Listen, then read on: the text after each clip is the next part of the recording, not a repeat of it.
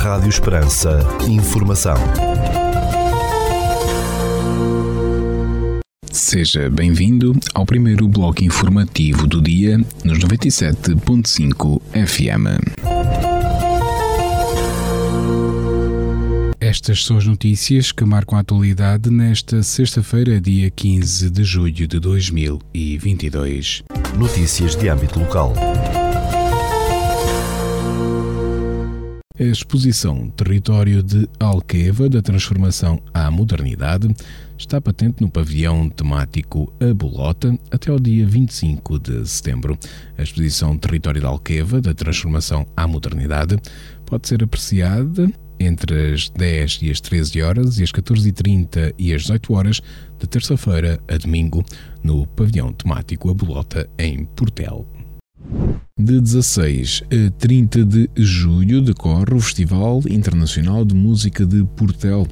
Afirma-se como um evento pioneiro no contexto da música erudita em Portugal, que reúne todos os anos centenas de jovens músicos portugueses e estrangeiros e articula as vertentes de formação, programação, criação e desenvolvimento de públicos. É uma atividade desenvolvida pela Orquestra da Costa Atlântica e tem a direção artística e musical do maestro Luís Miguel Clemente. Realiza-se assim nas duas últimas semanas de julho na atmosfera idílica e inigualável da vila de eh, Portela. Este festival terá o seguinte programa: de 18 a 23 de julho, a Orquestra de Sopros e de 25 a 30 de julho, a Orquestra Sinfónica.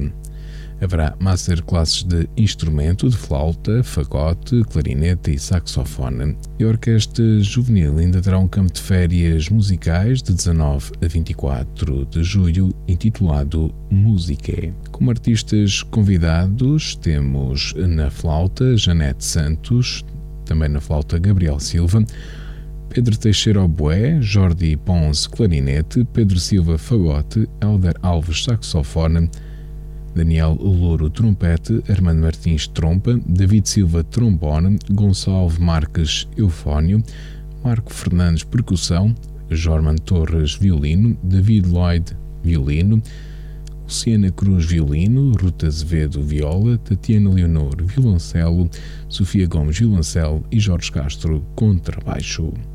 Notícias da região.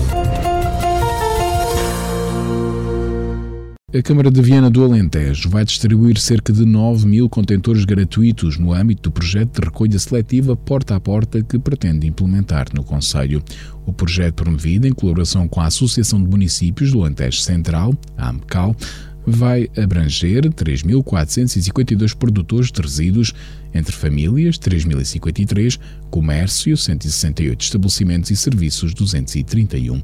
Vão ser distribuídos três contentores por cada aderente, destinados ao vidro, papel, cartão e plástico metal, sendo os resíduos recolhidos por veículos dos serviços municipais em dias e horários pré-estabelecidos de acordo com os circuitos de recolha. O Laboratório Veterinário da Associação de Agricultores do Sul, ACUS, sediada em Beja, recebeu da Direção-Geral de Alimentação e Veterinária a renovação do certificado de reconhecimento de laboratório oficial. Segundo a ACUS, com este reconhecimento, o laboratório da Associação pode receber amostras e emitir resultados de controles oficiais, designadamente no âmbito dos planos oficiais de saúde animal e da certificação de animais para trânsito intercomunitário e para países terceiros. Além das suas atividades no âmbito dos controlos oficiais, o Laboratório Veterinário da ACUS presta outros serviços de diagnóstico laboratorial em medicina veterinária. As obras de construção do novo Hospital Central do Alentejo, em Évora, entraram em velocidade cruzeiro e deverão estar concluídas no final de 2023, revelou a Presidente da Administração Regional de Saúde. Em declarações à agência Lusa, a presidente RS do Alentejo, Maria Filomena Mendes, indicou que a empreitada da futura unidade hospitalar já se encontra em velocidade de cruzeiro, com o objetivo de ficar concluída no final de 2023. A obra está a progredir a bom ritmo e a avançar como era expectável, e estamos a fazer tudo para cumprir os prazos, vincou o responsável, adiantando que o prazo a cumprir é o hospital estar em condições de funcionamento a 31 de dezembro de 2023. Segundo a Presidente da RS do Alentejo, os trabalhos de escavação e movimentação de terras estão praticamente concluídos e já foram iniciados os trabalhos relativos às fundações com a aplicação do betão de limpeza. De acordo com a RS do Alentejo, o projeto Novo Hospital envolve um investimento total de cerca de 210 milhões de euros, já que aos cerca de 180 milhões da construção se juntam perto de mais de 30 milhões para equipamento de tecnologia de ponta.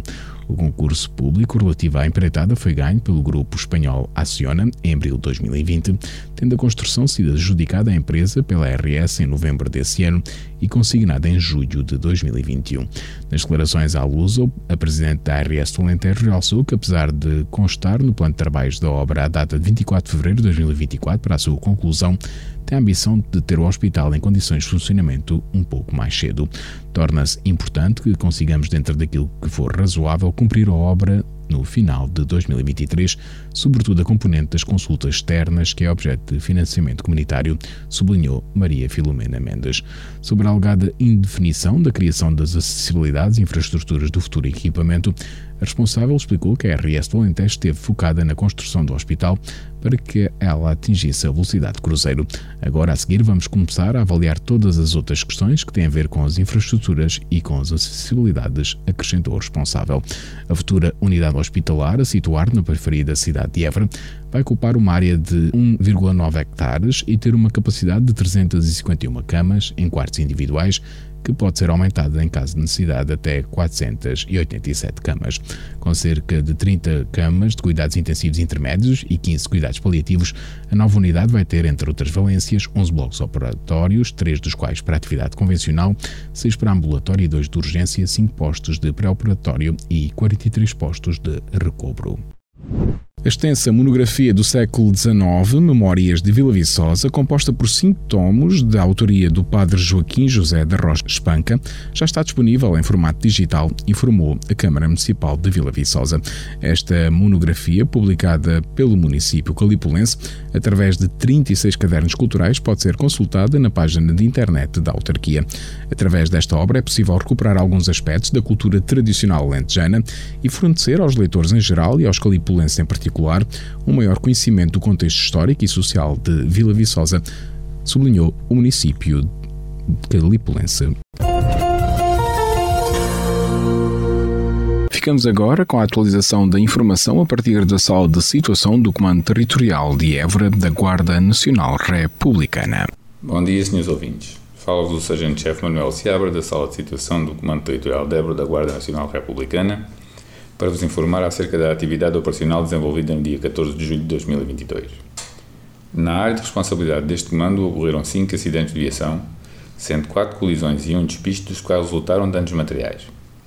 Registámos 3 incêndios agrícolas nas localidades de Arraiolos, Mora e Borba, tendo ardido no total cerca de 15,5 hectares de pasto, azinheiras e algumas oliveiras. No âmbito da criminalidade foram registradas 6 ocorrências, sendo três crimes contra o património, dois crimes contra a vida em sociedade e um crime contra as pessoas. Foram ainda efetuadas duas detenções, sendo uma em flagrante delito pelo crime de condução em estado de embriaguez e outra fora de flagrante delito em cumprimento de mandado de detenção pelo crime de violência doméstica. No âmbito contra o ordem nacional, registámos 35 infrações à legislação rodoviária. Damos ainda continuidade às operações Escola Segura, Ano Letivo 2021-2022, Resina 2022, Floresta Segura 2022, FUEL 2022, MELRO Exames Nacionais 2022, Desconfinar Mais, Verão Seguro 2022, Hermes Viajar em Segurança e Operação Campo Seguro. Devido às condições atmosféricas adversas de tempo quente que se fazem sentir no nosso país e, em particular, no Alentejo, pede-se a toda a população que evite comportamentos que possam potenciar incêndios.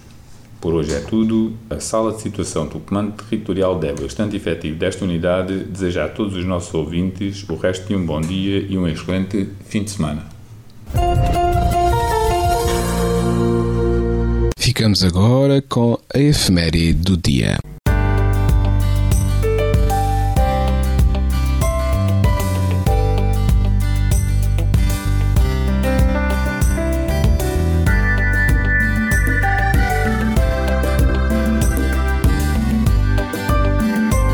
Neste dia 15 de julho assinala-se o Dia Mundial das Competências dos Jovens. A data foi instituída pela ONU, Organização das Nações Unidas, em 2014 e celebrada pela primeira vez em 2015. O objetivo desta data passa por alcançar melhores condições socioeconómicas para os jovens, como uma forma de enfrentar os desafios do desemprego e do subemprego. O destaque de efeméride vai para as habilidades dos jovens e para a importância delas à escala global todo o mundo são realizadas atividades que colocam as competências dos jovens no centro das atenções. A ONU estima que a população jovem desempregada é de 75 milhões e que os jovens têm três vezes mais probabilidades de ficarem desempregados do que os adultos. Um em cada cinco jovens, 125 milhões, está a trabalhar, mas a viver em condições de extrema pobreza, com menos de um dólar por dia. O reconhecimento destes problemas e a implementação de diferentes programas pelos governos e pelas instituições visam assegurar a absorção dos jovens no mercado de trabalho trabalho. A ONU destaca a importância desta comemoração como forma de mobilizar as pessoas para a valorização das competências dos jovens no progresso das nações, acreditando somente assim seja possível investir nos jovens e garantir, entre tantos outros aspectos, ensino de qualidade e a redução da pobreza.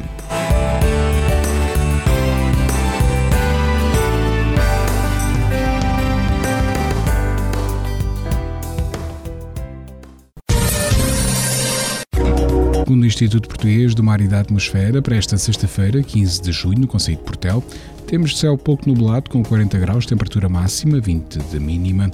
O vento sopra moderado de sul. Já para a capital do distrito, na cidade de Évora, para esta sexta-feira, 15 de julho, temos céu pouco nublado com 40 graus de máxima, 20 de mínima. O vento sopra moderado de sul. O Instituto Português do Mar e da Atmosfera tem ativo um aviso laranja para o distrito de Évora entre a meia-noite de 15 de julho e as 21 horas de 16 de julho, alertando para a persistência de valores muito elevados da temperatura máxima.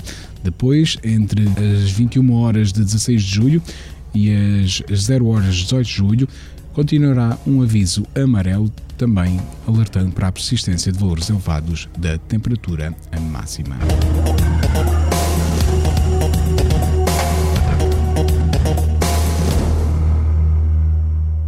Este bloco informativo fica por aqui. Mais informação nos 97.5 FM às 18 horas. Boa tarde. Rádio Esperança. Informação.